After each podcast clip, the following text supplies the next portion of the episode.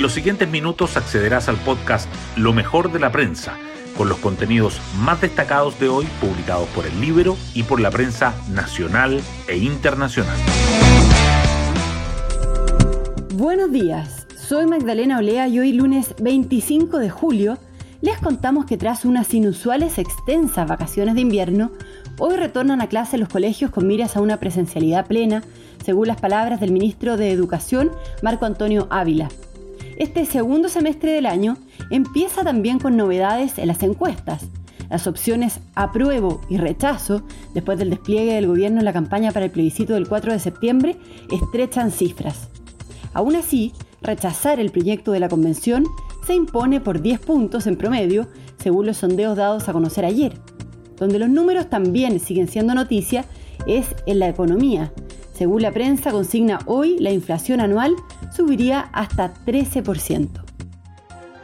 Las portadas del día. Los diarios abordan diferentes temas. El Mercurio destaca que los expertos ven obstáculos en la tramitación de la reforma previsional en el Congreso al no ser propio ni heredable el 6% de la cotización adicional.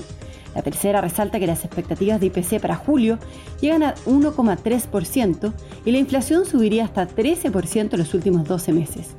El diario financiero subraya que desde París a Buenos Aires todos los agregados comerciales se elegirán por concurso público. Las noticias internacionales igualmente sobresalen. Mercurio informa que el Papa visita Canadá en peregrinación penitencial y que Colombia se alista por la llegada al poder de Petro entre la esperanza y el escepticismo. La tercera agrega que Bolsonaro lanza su candidatura a la reelección con ataques a Lula y a la Corte Suprema. La campaña para el referendo constitucional del próximo 4 de septiembre también sigue presente.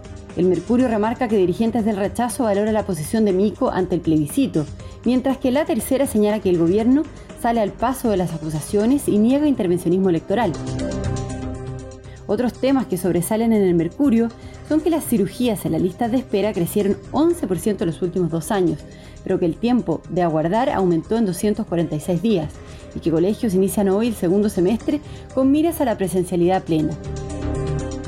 La tercera, por su parte, destaca la trama familiar que tiene a Frey y a otras figuras al borde de la expulsión de la democracia cristiana, las lluvias que tienen cero impacto en la laguna de Aculeo y Arturo Vidal que debuta con un triunfo en su primer partido en el Flamengo. Hoy destacamos de la prensa. Expertos enjuician la reforma previsional y ven obstáculos en su tramitación en el Congreso al no ser propio ni heredable el 6% de cotización adicional. La fórmula del gobierno que busca que todo el aporte extra vaya a un nuevo componente colectivo provoca debate. Algunos economistas afirmaron que la cotización representa un impuesto al trabajo, lo que generará informalidad y menores aportes. A la vez, cuestionaron la capacidad técnica del Estado para administrar los fondos. Siguen las presiones sobre los precios. Las expectativas de IPC para julio llegan a 1,3% y la inflación anual escalaría hasta 13%. Los expertos pronostican que el índice de precios al consumidor subirá entre 1 y 1,3% durante el séptimo mes de 2022, lo que llevará la inflación anual entre 11,7 y 13%. Pero los altos registros no se detendrán en julio. Las proyecciones apuntan a que el IPC se mantenga en torno a 1% hasta septiembre o incluso hasta noviembre. Tras una semana de incidentes y denuncias de parte de la oposición por intervencionismo, el ministro de las Express, Giorgio Jackson, respondió a las críticas respecto a la falta de presidencia del gobierno de Boric en una entrevista con Chilevisión. Somos proclives por una opción, pero no lo manifestamos como gobierno, dijo, y descartó que el Ejecutivo haya dejado de lado sus actividades para hacer campaña. Los dirigentes por el rechazo valoran la postura de Sergio Mico ante el plebiscito. El exdirector del Instituto de Derechos Humanos transparentó que no puedo estar con este proyecto de constitución.